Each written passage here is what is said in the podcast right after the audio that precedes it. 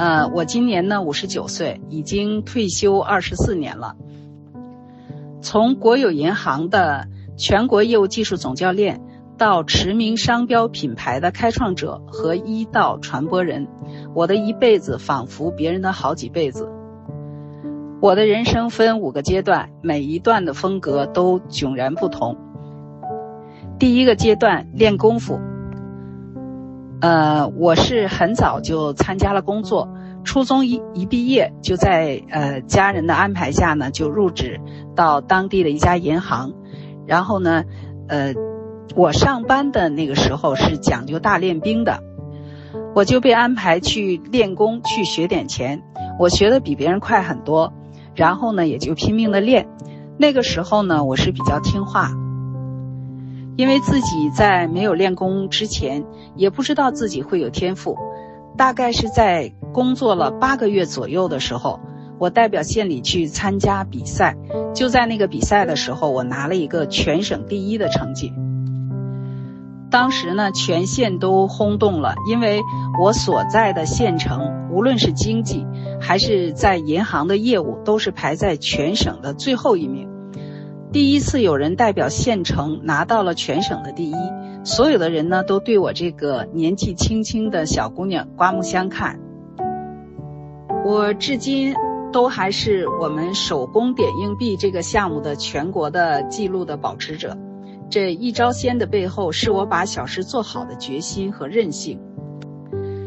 当时下班以后，我整晚都在自己的房间里练习点钞的功夫，每天光练功都能用掉一麻袋的捆硬币的这样的一个包装纸。练到后来，这捆结实的硬币在我的手上就像面条一样的服帖。那这功夫的背后是反反复复的练习和一双带伤的手。光点钞这一个项目，我就能熟练掌握二十多种技法，每一招呢都被我拆解的淋漓至淋漓尽致。呃，不仅专业技能好，我的文化课呢也一点都没有落下。因为初中毕业一直是我的一个痛，所以，呃，下班以后呢，我每天都在。埋头自学高中的课程，然后呢，通过参加成人高考，考上了当时的叫金融学院。学习结束后，两年多没有练功夫的我，又拿下了两个业务比赛的全省和全国的第一名。二十岁出头就做上了银行的中层干部。凡事啊，总是能比别人快一点的我，在入校学习的时候，和我同龄的同学就拉开了巨大的差距。那别人都是呃初出茅庐的时候，我就已经带着工资进入到了脱产学习的阶段。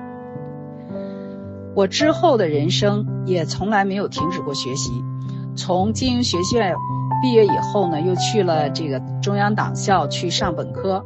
后来呢，又去到中国社会科学院去深造 MBA，又在香港公开大学获得了 EMBA 的学位。第二个阶段就是管理心法。第二个阶段管理心法，我的行长曾经说过哈，你数钱都能数得这么好，你干什么都会成。是好像断了呀？还有语音吗？好像没有语音了。我这一边怎么上不去？大家还能听得到吗？那我就继续哈，就是这样一路凭着业务上的打擂台，一步一步的往上跃进。一个人拿冠军呢还不稀奇，我当时带领的是一支业务团队，拿下了轰动全省的好成绩。团队里边的十九个人，没有一个人是点错的。团队取得的成绩轰动的背后呢，是我整整四年的付出和努力。我也是从业务部的主任，然后升职到了这个管理处的处长。当时技术上的难点呢，至少还能拆解。业务团队里边啊，还有比我年长二十多岁的老员工，带团队要服人啊，可不是这么一件容易的事儿。可我却做到了。大道至简，我的管理的秘诀加起来就是六个字：不卑不亢，公平。抱着公平的发心，我管理上的一个举动，曾经改变了一位员工的命运。当时银行里的福利是很不错的，经常会发一些水果。那团队里的一些老员工，通常呢会把大个的水果啊都瓜分了，剩下的一些歪瓜裂枣都留给了一些新的员工。我做了一件事儿哈，让人把水果分成团队中相应的人数十九份，不同的是这一每一份水果里边都是有大有小。老员工们呢，可以先去挑，不过呢，也比较不出哪一份更好一些。于是呢，大家就慢慢的习惯了这样的一个做法。很多年以后，我遇到了这个在团队里边年纪最小，曾经就是经常被欺负的那位员工，他的一番话让我非常的意外。往后的工作中，我做了非常多的拓展。他和我说啊，当时的这件小事儿呢，改变了他，因为他的性格就是老员工们呢都在欺负他。作为男孩子呢，他比女孩子还腼腆，也不说话。但是后来呢，他就逐渐的善于表达了，而且呢，自己又学了很多很多的东西。最后呢，他也成为行里的一个业务骨干。在银行的新业务的拓展中，是我拿下了电视收费、社会保险、养老保险等等业务。到现在二十多年过去了，银行呢还在吃着这块中间业务的红利，拿下呢只有两个字，但是背后的细节实则非常的迂回。记得有一次在走访电视大楼，到了约定的时间，电梯出了故障，那我爬了十三层，按约定时间呢出现在了这个会晤的现场。我的工作场景中还有很多的小细节，比如我担任银行新业务开发处处长期间呢，业务用车及油费等等都是自己承担的。虽然呢有业务招待费签字的权利，但是呢我从来都没有动用过。我从不计较个人得失，我的人生观里啊一直受着家庭教育的影响。我相信吃亏是福。在我的脑海中啊，人生就是去付出的，所以呢，这一路上我一直在替别人着想，也因此呢，一路上遇到很多的贵人，虽然颠簸，但旅途都算顺畅，这离不开极致的利他。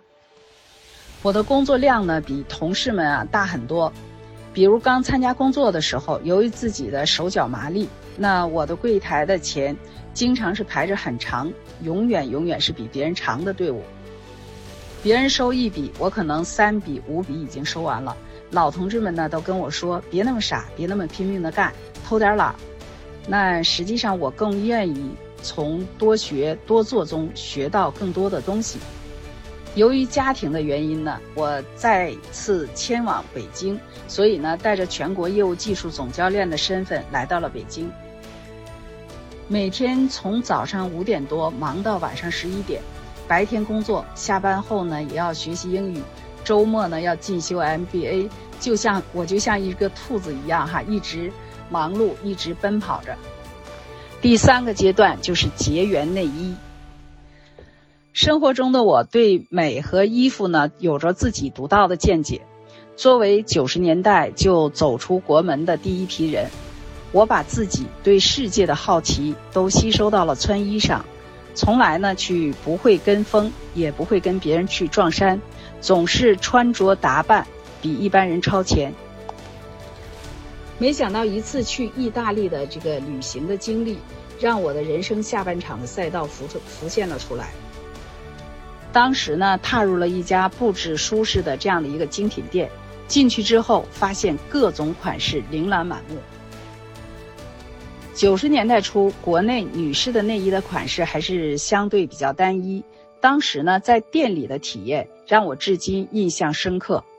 我记得当时啊，店员要给我做一个量身定制的内衣，那他首先要对我的身体进行一个测量，量的非常仔细，包括我们胸的上下垂度、上下胸围以及大臂呀、腹部啊等等、大腿等等，要接近三十多个尺寸。呃，店员量完之后呢，参照黄金比例为我做出了一张符合我年龄和身材的这样的一个参照表。根据这份参考来为我去做量身定制，然后选配的这样的一个内衣。我记得当时选配的内衣的号码是非常非常的详细。当换上这件内衣从试衣间里边出来，望着镜子里的自己的时候，我现在回想起来都是容光焕发。穿上这件衣服的时候，它就会让你看到你自己就真的是女人了。大家都知道，女人该胖的地方胖，该翘的地方翘，就是那个凹凸有致的这个概念，是在那个时候才能体会得到的。平时呢，我们只是一个普通的穿衣服而已。虽然是调整型的内衣，但是由于基本完全贴合身形，上身的感觉呢特别的舒服，再加上体态上的变化，我忽然发现了一个事实。自己以前从来不知道如何穿内衣，也不知道内衣穿的对不对。我脑子里出现了一个疯狂的想法，要把这样的内衣带回国内。所以我直接呢就找到了翻译，直接去跟老板谈，我要把它带到国内来。我当时试穿以后就觉得这么好的东西在国内也是肯定会有市场的。我那个时候的想法很简单，就是想让我自己身边的。亲戚、朋友、熟悉的人去体验和改变当时对穿内衣的一些想法，就这样来回了好几轮，我拿下了这家内衣品牌的国内的代理权，在北京开了第一家叫“教你穿正确内衣 size” 的这样的一个专门店。当时呢，我其实还是有工作在身，每天就像踩着风火轮一样上班。开店学习，每一样都不落下。在开店的过程中，我忽然发现了一个惊人的事实：进来试内衣的女士几乎都穿错了。我记得多位女士进来的时候满脸哀愁，苦恼自己的身材不够好，家庭关系陷入了僵局。待她们从试衣间里边出来以后，仿佛焕然一新，整个人像被重新打开了一样，获得了瞬间的自信。那当时我做的是进口成衣进口的这样的一个内衣，渐渐的我发现内衣的胸型和中国女性的身材多少还是有一些出入。在深入研究两年之后呢，我越发觉得自己任重而道远，因为一件内衣它不仅仅只是穿戴而已，对女性的体型、肩颈都会产生深远的影响。更重要的，它连接的是自信的程度。这个时候，我的面前出现了三条路：提早申请退休，成为另一家银行营业部的老总，年薪三百万；第三就是跳入到冷水区，投身内衣事业。如果是你，你会做出什么样的选择呢？第四阶段就是从 A 到 G，我最终呢选择了。一条更艰难的道路，一波三折的申请了提前退休，开始全身心的投入到了内衣的事业。这一干到现在就是二十四年。从那个时候呢，就有了这个想法，以后呢就决定我下来一定要做这件事儿。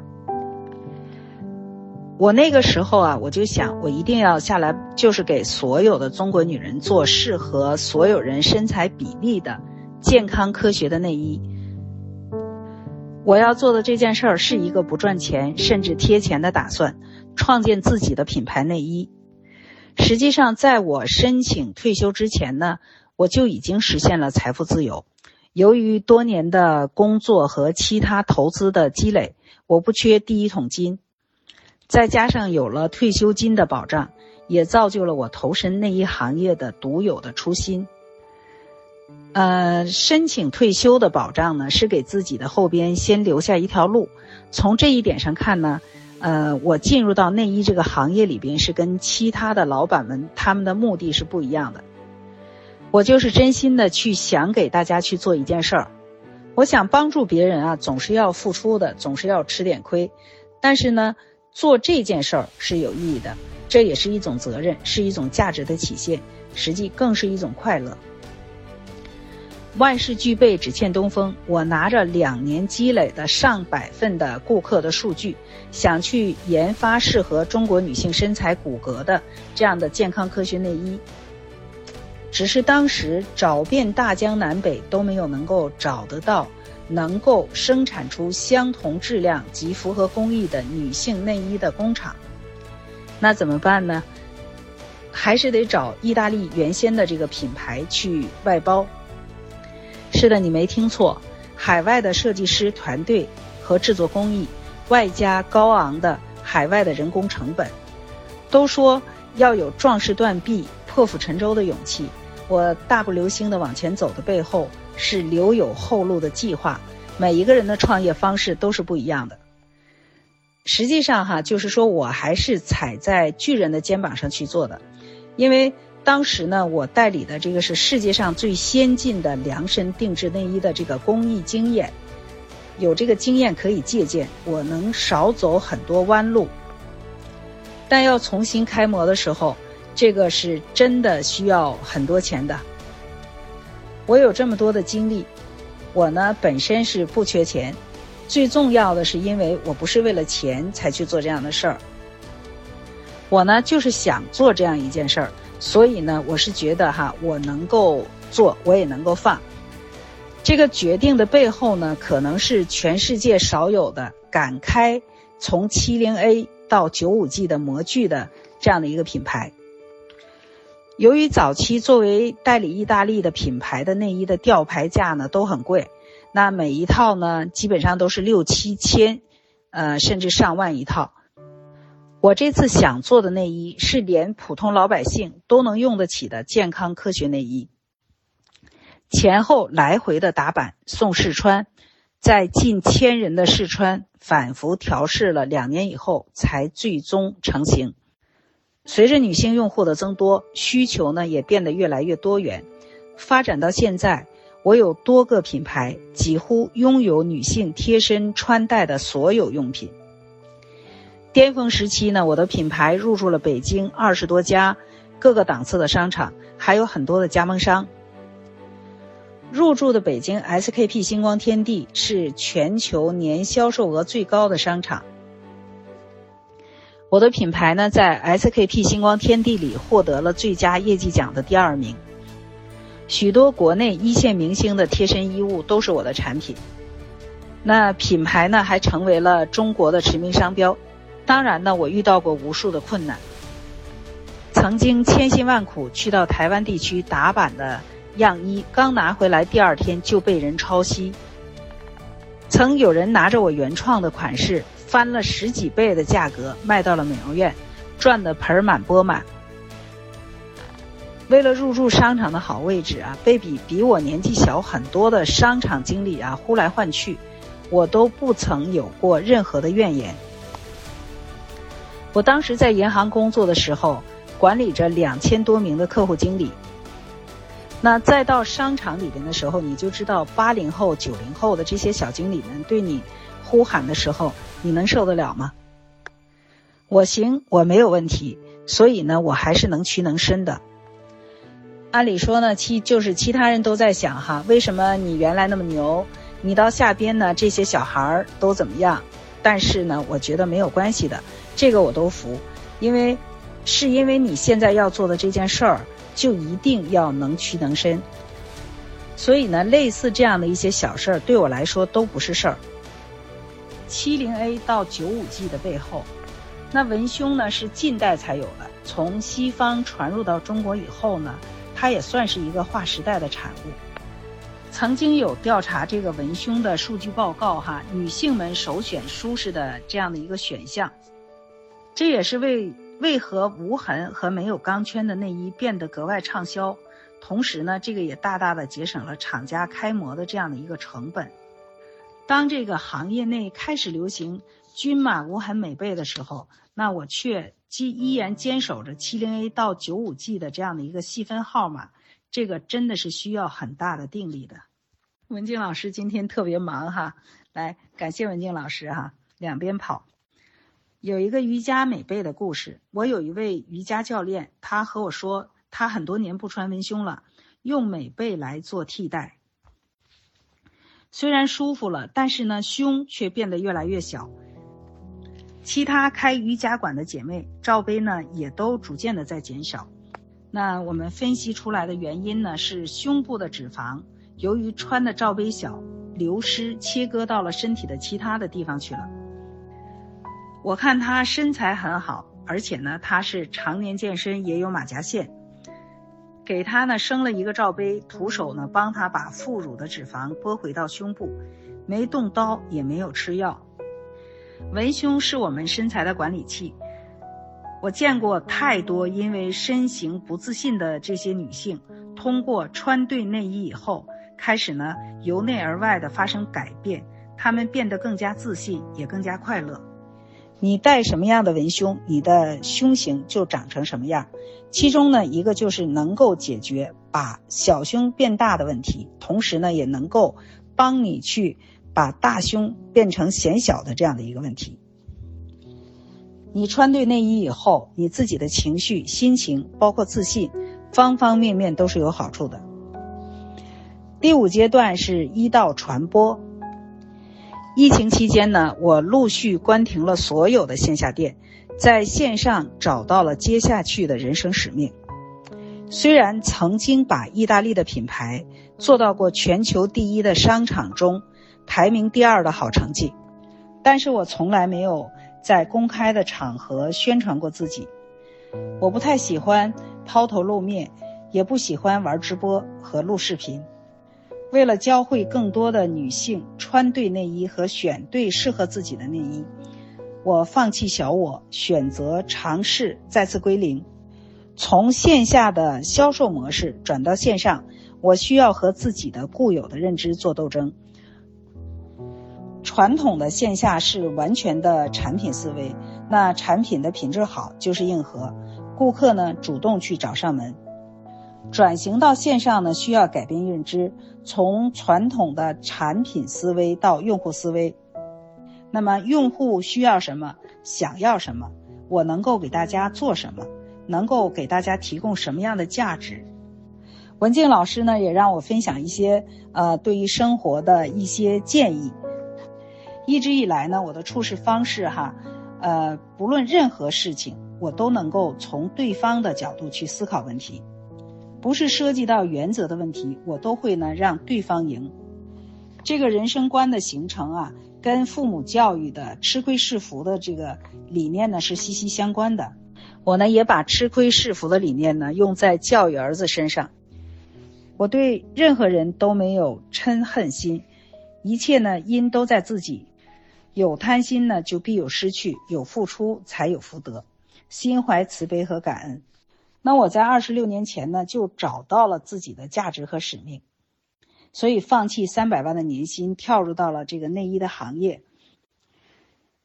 深耕二十六年呢，一直坚持以始为终，啊，不忘初心，只是希望把自己懂得正确选穿内衣和外衣的这样的理念和方法，通过自己的力量去教给更多的女性朋友。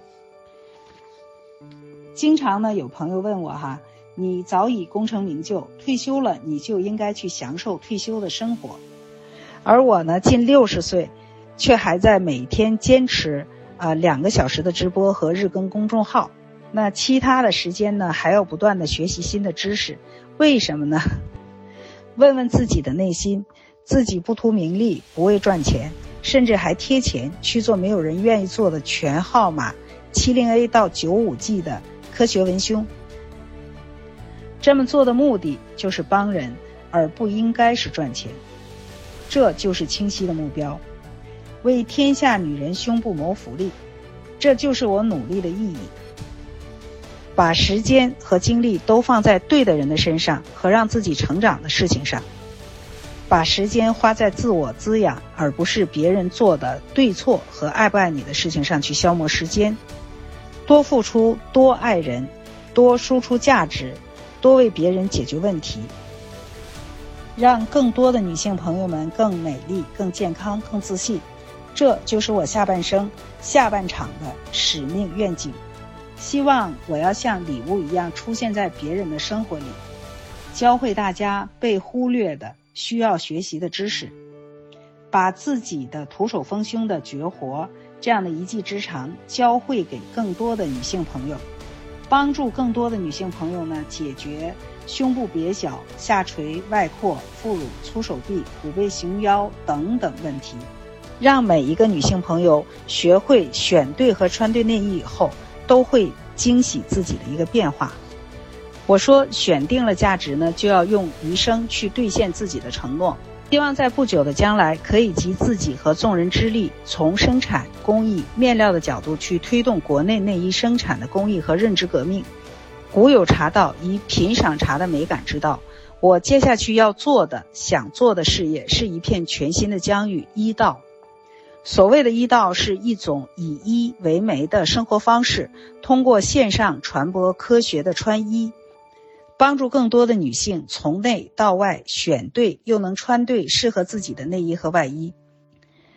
而这次不仅仅只有我奔走在一线，我会联合起各个城市的医道的合伙人去播种，去收获内衣背后的那份价值，回归自信，回归自我，穿出生命本该有的样子。啊，我今天呢？分享就结束了，感谢大家的聆听陪伴，感谢丁丁的文字翻译，感谢文静老师，感谢大家。